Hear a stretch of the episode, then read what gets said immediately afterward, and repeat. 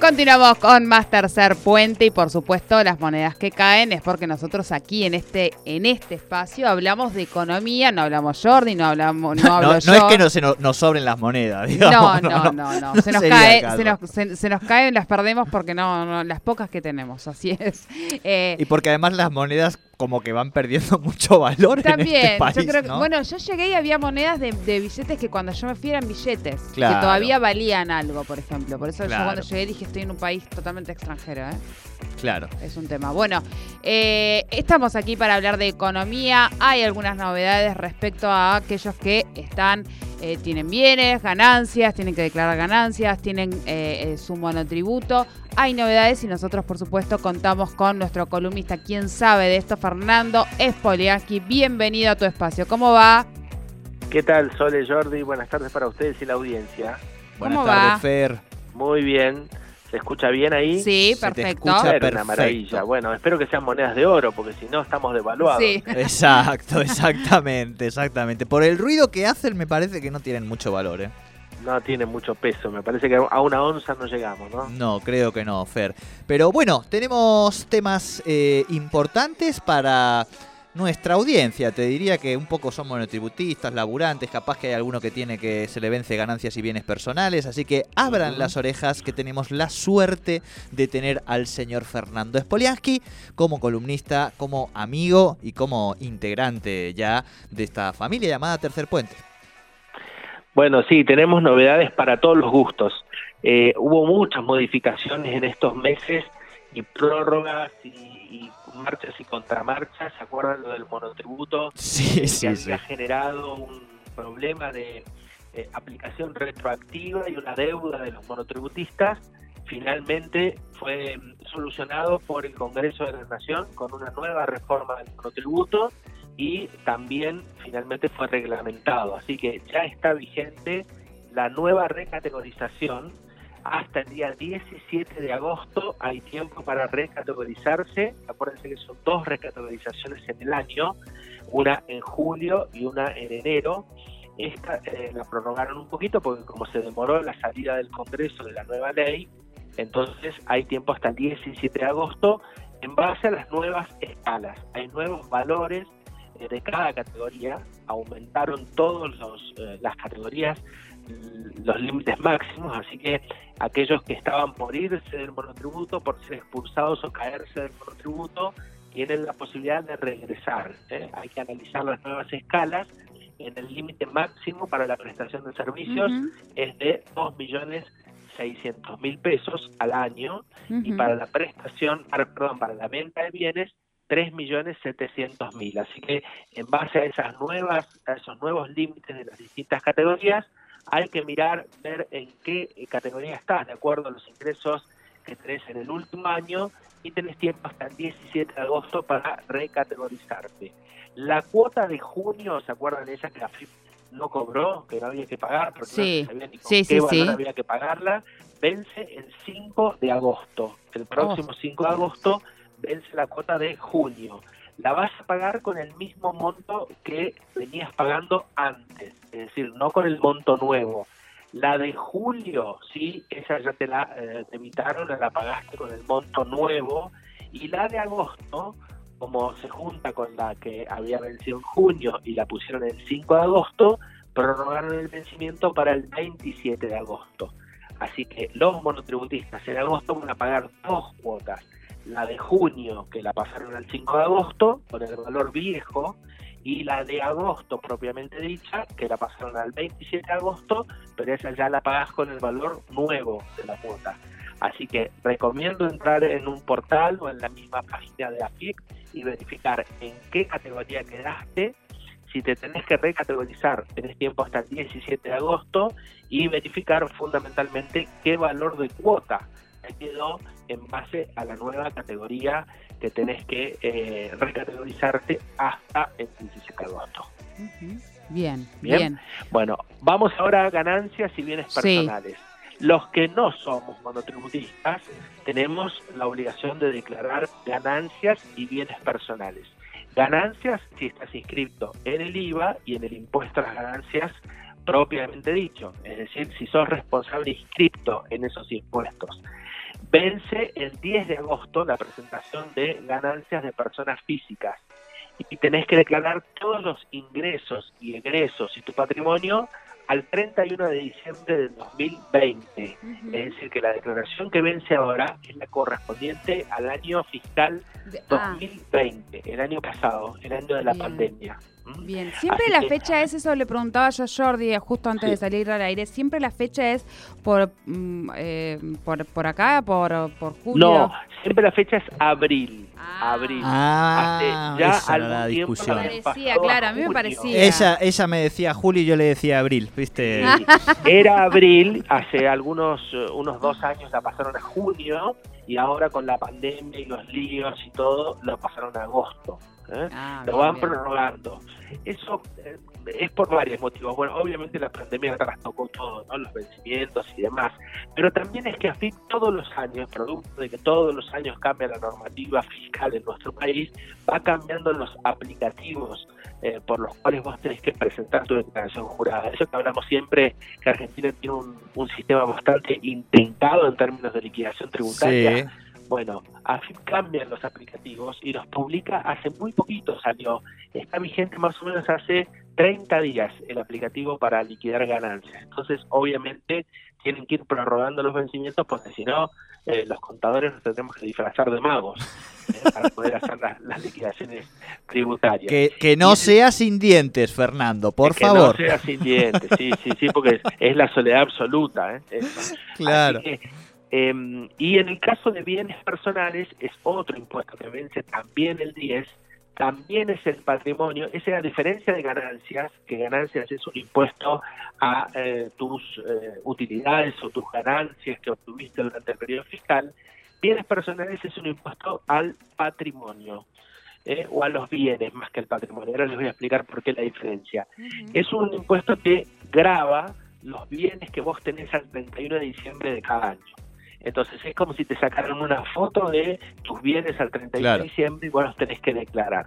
Entonces si tenés un auto, si tenés una casa, si tenés un yate, un avión o lo que fuera, lo tenés que declarar y eh, pagar bienes personales. Es un impuesto anual eh, y es decir que se paga una vez al año, igual que el impuesto a las ganancias, pero tiene una cuestión que quedó muy desactualizada, que es el mínimo no imponible, es decir, el piso a partir del cual vos tenés que declarar bienes personales. Quedó en la Argentina en 2 millones de pesos. 2 millones de pesos.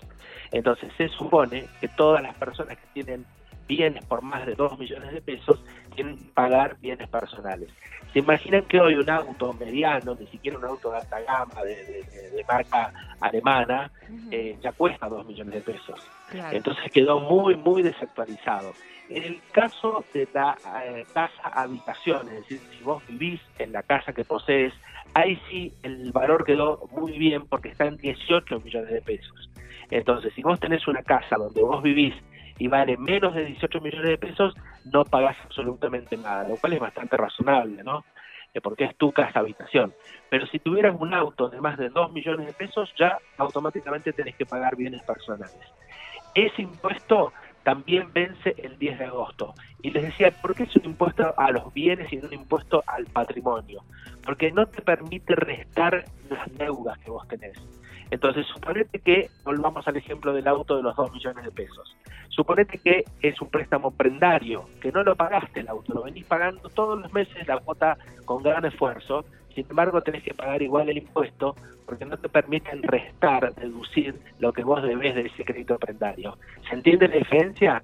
Entonces me sacan la foto y me dicen, usted tiene un auto de 2 millones, un mil pesos, tiene que pagar bienes personales. Pero digo, pero mire, ojo, eh, yo todavía de este auto debo un millón ochocientos mil. Ah, bueno, no me importa, usted no puede restar el millón ochocientos mil y entonces la base es doscientos mil. ¿Se entendió?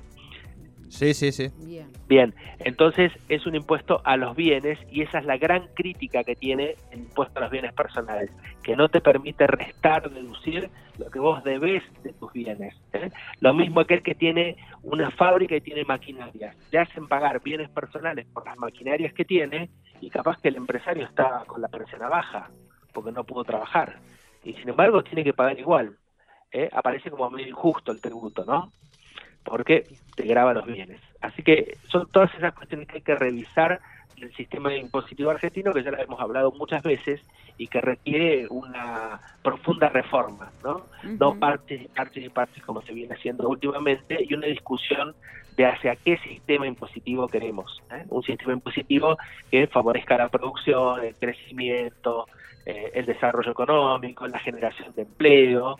Imagínense, este empresario pyme, pensemos en un empresario pyme que tiene su fábrica cerrada porque durante la pandemia no la pudo abrir o porque tiene una situación económica complicada, pero adentro tiene máquinas, tiene que pagar igual el impuesto a los bienes personales. Aparece como medio injusto, ¿no? Así que esas son las discusiones que faltan en nuestro país. Bien. Bien. Eh, yo pensaba en el, esto que mencionabas vos del tema de, bienes personales. Eh, no hay no, hay antecedentes, eh, lo digo por experiencia propia, digo, sí. lo digo por experiencia propia, por algún altercado que tú digo. ¿Es, ¿es posible que, por ejemplo, eh, hoy todavía encima exista, además de, todas estas cuestiones que, que señalaste, a, eso voy, que señalaste respecto a los bienes personales, existe eh, estos mecanismos todavía burocráticos y demás que hacen, por ejemplo, que uno, uno está exento a presentar bienes personales, pero ante ciertos trámites, pese a que a ellos obviamente le aparecen todos estos, porque uno cuando, no sé, qué sé yo, compra un auto, aparece a través de la transferencia, todo eso queda declarado y queda registrado en la, en la, FIP. Con lo cual, si uno está exento, porque digo, supongamos que el coche sea de menor valor, que fue en mi caso eso, era un coche de menor valor al, del cual yo tenía que declarar ganancias, eh, bienes personales, perdón. Y ante un trámite para que me hicieran devolución de ganancias por un viaje al exterior, no hubo manera de que me lo hicieran pasar, me trababa en el trámite si yo no presentaba, pese a estar exenta, a bienes personales. Ese tipo de trabas, o sea, es... Eh, bueno, al día de hoy todavía no me pagaron eso, pero bueno. no, no, es tal cual porque AFIP tiene, eh, digamos, una verificación sistémica.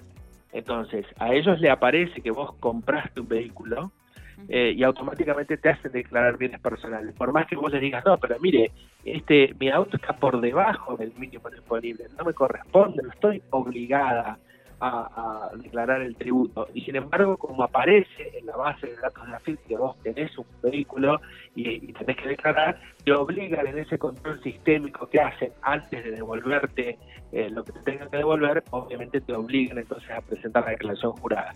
Son los que se llaman las faltas formales. Eh, dentro del, derecho tributario.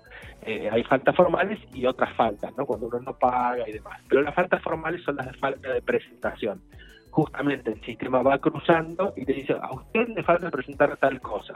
Y si no lo haces, no te devuelven absolutamente nada. Claro, pero digo, en, en ese caso creo que en esa oportunidad, mira, Fer, no sé si me ayudaste vos a hacerla, a esa declaración y luego volví a presentar el trámite. Eh, porque yo estaba exenta, o sea, no tenía por qué presentarla, o sea, no, no había obligación, ¿no? yo no, estaba en falta en realidad, o sea, por eso digo, bueno, al día de hoy eso se siguió poniendo en trabas, llevaron archivo y demás, digo, y esa burocracia también es algo que, que, realmente es eh, totalmente eh, engorroso y termina haciendo que la gente no aporte al sistema tributario argentino, con lo cual, obviamente, eso sabemos lo que significa. Es tremenda la, la burocracia en ese sentido, por eso siempre que, hablamos y, referimos al sistema impositivo, no solo nos referimos a que es regresivo, a que es complejo, a que tiene una serie de, características muy particulares eh, que lo hacen engorroso, sino también a estas cuestiones, ¿no es cierto? Los sistemas impositivos tienen que ser, más allá de sus características tributarias, me refiero a que tienen que ser progresivos para que pague más, quien más tiene, quien más gana eh, y demás, eh, tiene que ser justo, tiene que ser equitativo, tiene que ser solidario, pero también tiene que ser fácil, tiene que ser sencillo, para que el contribuyente se sitúe en el lugar que se tiene que situar y no tratar de eludir permanentemente eh, su condición tributaria, ¿no es cierto? Porque si no, termina en los grandes niveles de informalidad que tiene nuestro país, más del 30% de informalidad en todos los tributos. Y eso en gran parte es justamente porque el sistema, el sistema es intrincado, es complicado y obviamente la gente huye de esos sistemas, ¿no es cierto? Totalmente, Fer. Bueno, estimadísimo para la audiencia que haya agarrado tarde, ya sabe que después nosotros lo subimos, esta columna, para que tenga toda la información tan importante que siempre nos cuenta Fer. Y a vos, querido Fernando, nos encontramos la semana que viene para seguir charlando de este y otros temas. Con todo gusto, les mando un abrazo. Abrazo grande. Muchísimas gracias, Fernando Espoliaki, con la economía aquí en Tercer Puente. Subite al tercer puente con Jordi